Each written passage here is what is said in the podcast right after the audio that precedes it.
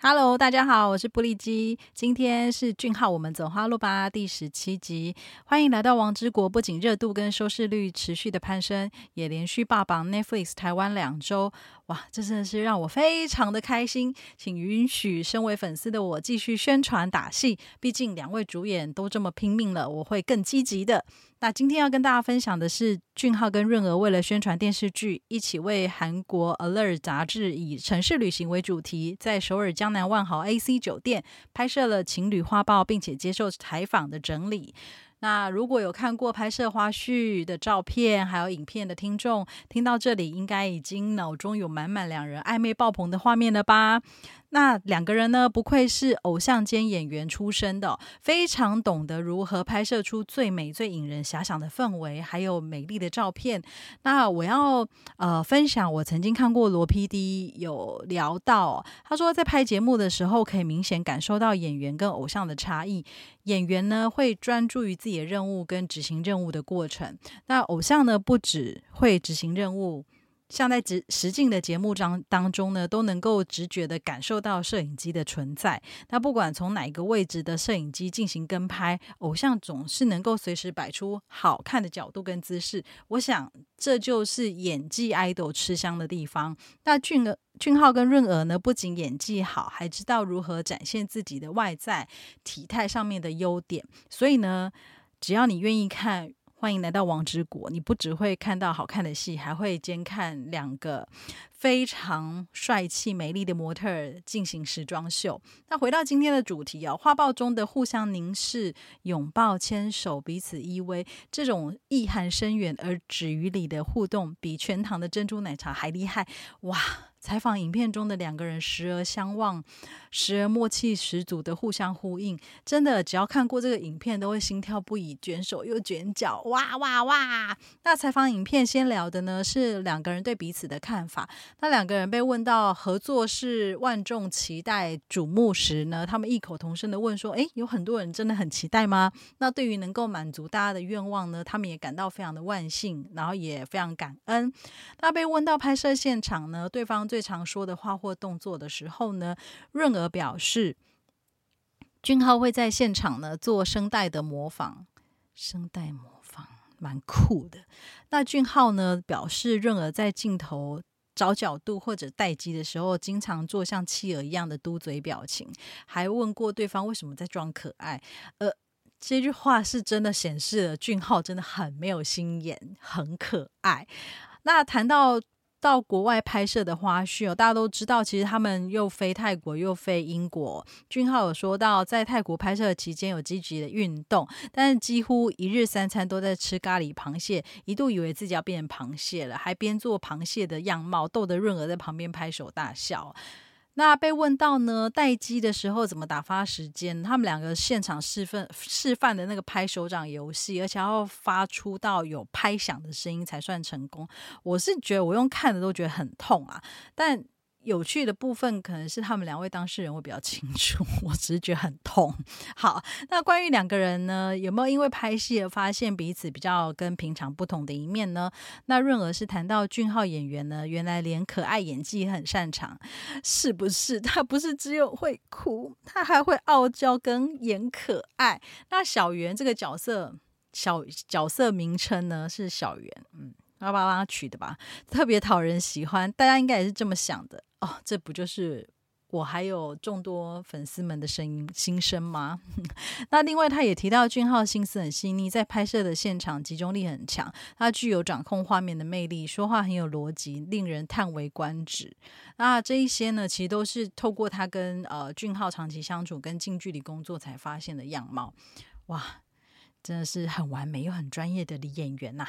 俊浩呢称赞润儿非常专业，有很多个人的临时的加场特别演出，也让他感觉到惊艳。说哇，原来有这么多不同的方式可以进行表演哦。那至于谈到跟戏剧本身相关的提问呢，就有包含呃，举例说，俊浩认为呢，剧员所看到的。呃，四郎是拥有很多他没有的东西跟特质的人，那也打破了自己的常规的第一个人。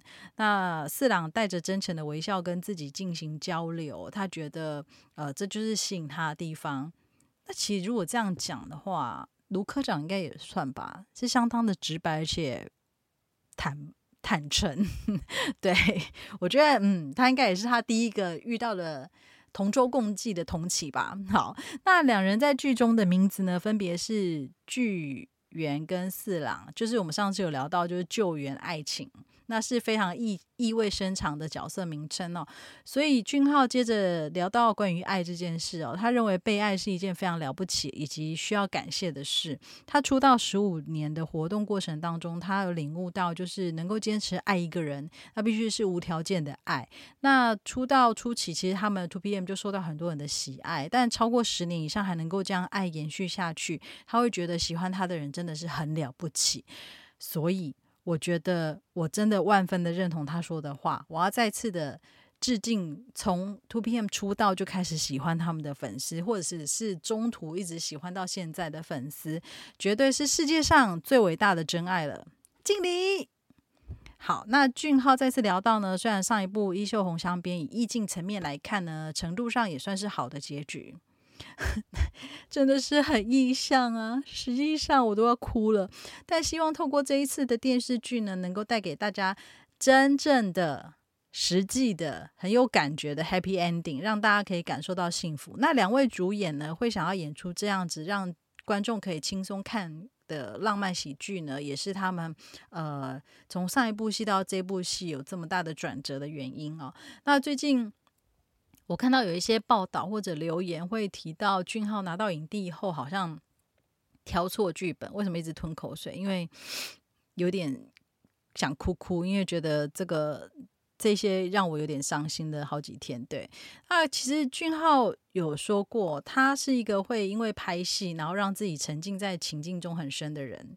所以我觉得，呃，我个人觉得啦，就是经过悲伤的衣袖红香边之后，而且这个悲伤到就是连我身为粉丝，我都不敢再回看第十六到十七集，其他一到十五集我是都可以刷个一百一千两百。五十次都没问题，但唯独这个结局，我就真的是，尤其是从啊，就是。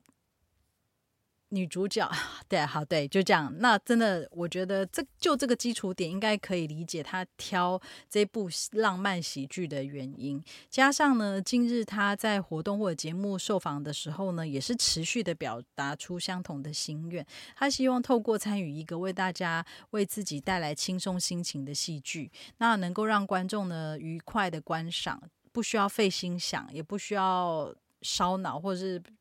就是真的是非常非常纯粹的享受欢笑就好。那俊浩真的长，虽然我入坑没有这这些就是前辈们这么久，但是呃，我关注他对粉丝或者是在任何的公开场合，他所说的跟他所表现出来的行动，我觉得他是一个对粉丝跟支持他的人都非常有感情的人，我完全可以感受他希望大家能够。开心的看戏的模样，那也谢谢俊浩这么用心、这么努力的挑戏跟排戏，就算是喜剧，他也很认真的在演出，所以我我才会非常勇敢大胆的再次的，就是说，我觉得他没有挑错剧本，我我相信他，也也感谢他，就是给带给我就是非常美好的一出戏这样子。好，那感谢听着节目的大家，也祝福大家跟俊浩，还有欢迎来到王之国，一直走在花路上。下次再见，拜拜。